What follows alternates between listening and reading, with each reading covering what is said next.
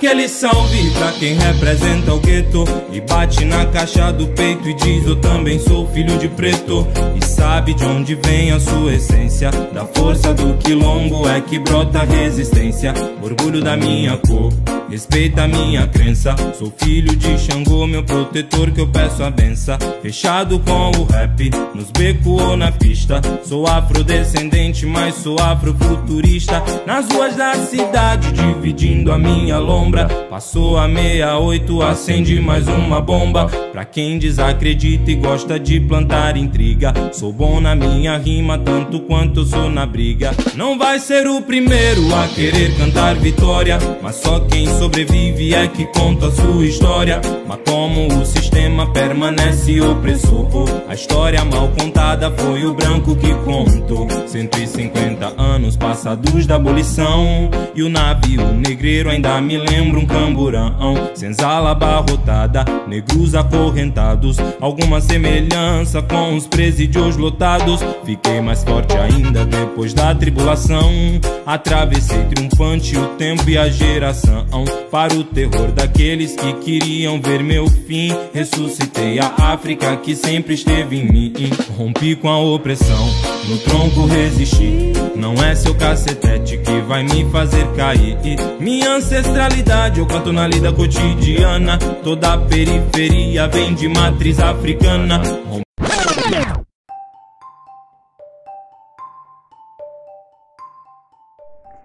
Bom dia, boa tarde, boa noite, ouvintes do Propina Podcast. Estamos começando mais um episódio e hoje nós trataremos sobre os direitos humanos e a legislação infraconstitucional brasileira.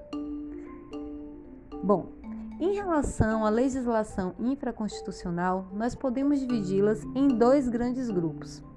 Em leis anteriores à Constituição Federal de 1988 e leis posteriores à Constituição de 1988.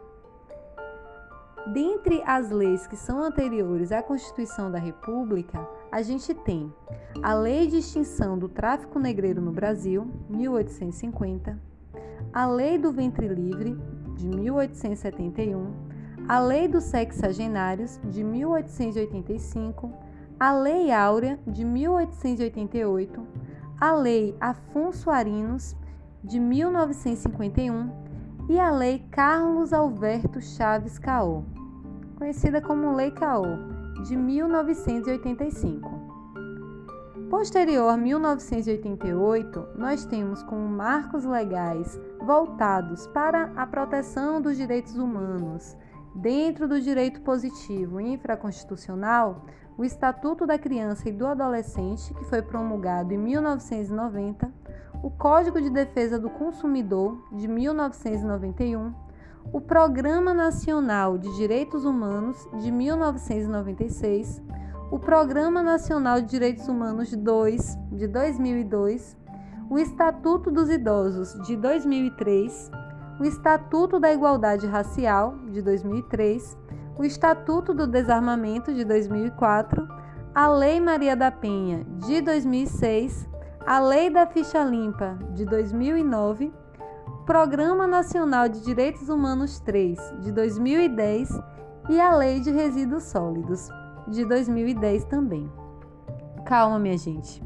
Não pensem que eu acho que vocês devem memorizar todas essas leis. Esses documentos são interessantes que a gente conheça, que a gente entenda do que tratam, quais são os avanços que eles representam, qual a importância de cada um desses documentos para o desenvolvimento dos direitos humanos em nosso país. Bom, eu vou tratar com vocês inicialmente desses documentos históricos anteriores a 1988. Falar de uma forma bem sucinta quais foram as alterações que foram trazidas a partir desses documentos. Vejamos. A Lei de Extinção do Tráfico Negreiro no Brasil, que data de 1850, denominada de Lei Eusébio de Queiroz, trata de uma legislação imperial que proibiu o tráfico de escravos. Gente, a referida lei não gerou efeitos práticos imediatos, uma vez que o tráfico continuou a existir. Já a Lei do Ventre Livre, que é de 1871, é uma lei abolicionista que considerava livre todos os filhos de mulheres escravizadas nascidos a partir da vigência da referida lei. Assim, as crianças nascidas ficavam sob os cuidados dos senhores, né, das pessoas que escravizavam as outras, até os 21 anos de idade, ou eram entregues ao governo. Então imagine, esse senhor, ele escravizava uma mulher, essa mulher engravidava, a criança que nascia era considerada livre. A sua mãe não. Ou seja, quem é que tutelava o tutor dessa criança? Era esse senhor, né, que se considerava e que era formalmente proprietário de sua mãe. E aí, depois de 21 anos de idade, ele era, é, ele vivia a vida dele sem essa tutela. Ou então ele era entregue ao governo. Foi um instrumento que possibilitou uma transição bem lenta, bem gradual da escravização para a mão de obra livre. Temos ainda a Lei dos Sexagenários de 1885, que é uma outra lei voltada para o abolicionismo de forma gradual, que concedeu liberdade, né, formalmente falando, às pessoas escravizadas com mais de 65 anos. Essa lei trouxe efeitos perversos, pois ao invés de possibilitar uma vivência livre, uma vivência digna dessas pessoas, na verdade foi uma forma dos latifundiários dispensarem uma mão de obra que já não era tão produtiva. A Lei Áurea de 1888 teve por finalidade a finalização da escravização, né? Seria libertar todas as pessoas escravizadas que estavam vinculadas aos senhores de engenho e da indústria cafeeira no Brasil. É muito importante que a gente observe que o Brasil foi o último país da América a abolir a escravidão. Enquanto pôde, o Brasil manteve a escravização como modo de produção em nosso país. De modo que os ranços do regime escravocrata ainda estão presentes em nossa sociedade. Como cotidianamente vemos por meio de resgate de pessoas que trabalham em situação análoga de escravo. No entanto, gente, por mais que exista é, trabalhos né, que se configuram como escravização moderna, ou inclusive regimes de exploração dentro do capitalismo, em que a pessoa trabalha para comer né, e muitas vezes nem ter onde morar, ainda assim não é algo que é institucionalizado, como era até então. Então, por isso que é considerado um avanço, por isso que é considerado uma conquista.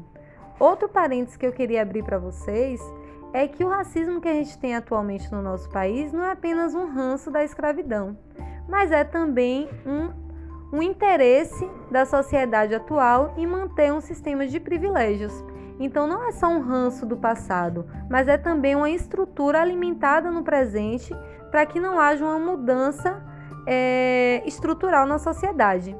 Né? Para quem está na classe dominante, continuar na classe dominante, quem está na classe dominada, continuar na condição de explorado e continuar tendo seus direitos humanos violados constantemente.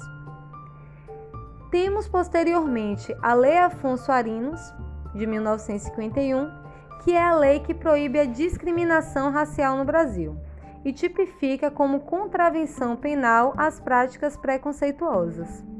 E posteriormente nós temos a Lei Carlos Alberto Chaves Caó, de 1985, diploma legislativo que define os crimes em decorrência de preconceito e discriminação de raça ou cor. Minha gente, é, nesse podcast eu vou falar com vocês dessa forma detalhada apenas dessa legislação anterior à Constituição de 88. Eu tratei com vocês no screencast, na verdade é um slide com áudio, em que eu apresento para vocês as discussões de raça e aí eu trato de uma legislação infraconstitucional posterior a 1988, que é o Estatuto da Igualdade Racial. Então recomendo que vocês assistam esse slide com áudio e a gente continua esse assunto em sala de aula. Quem é aluno, aula ao vivo. Quem não é aluno já sabe, me encontra no Instagram Propina. Um abraço e até o próximo.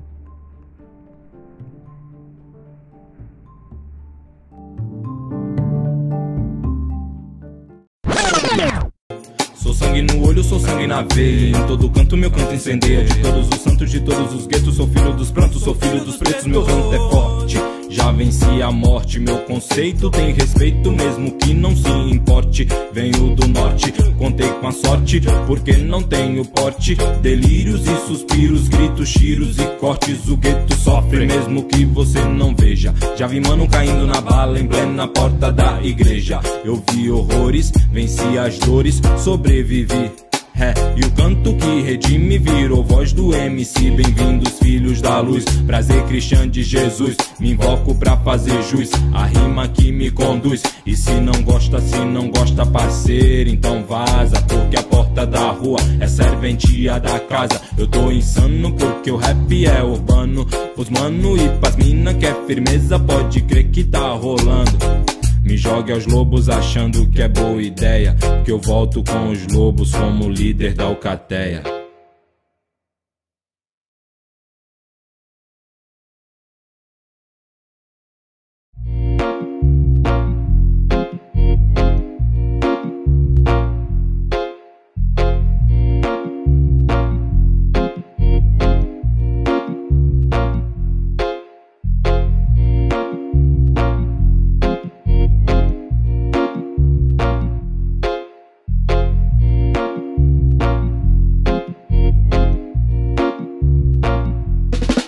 Aquele salve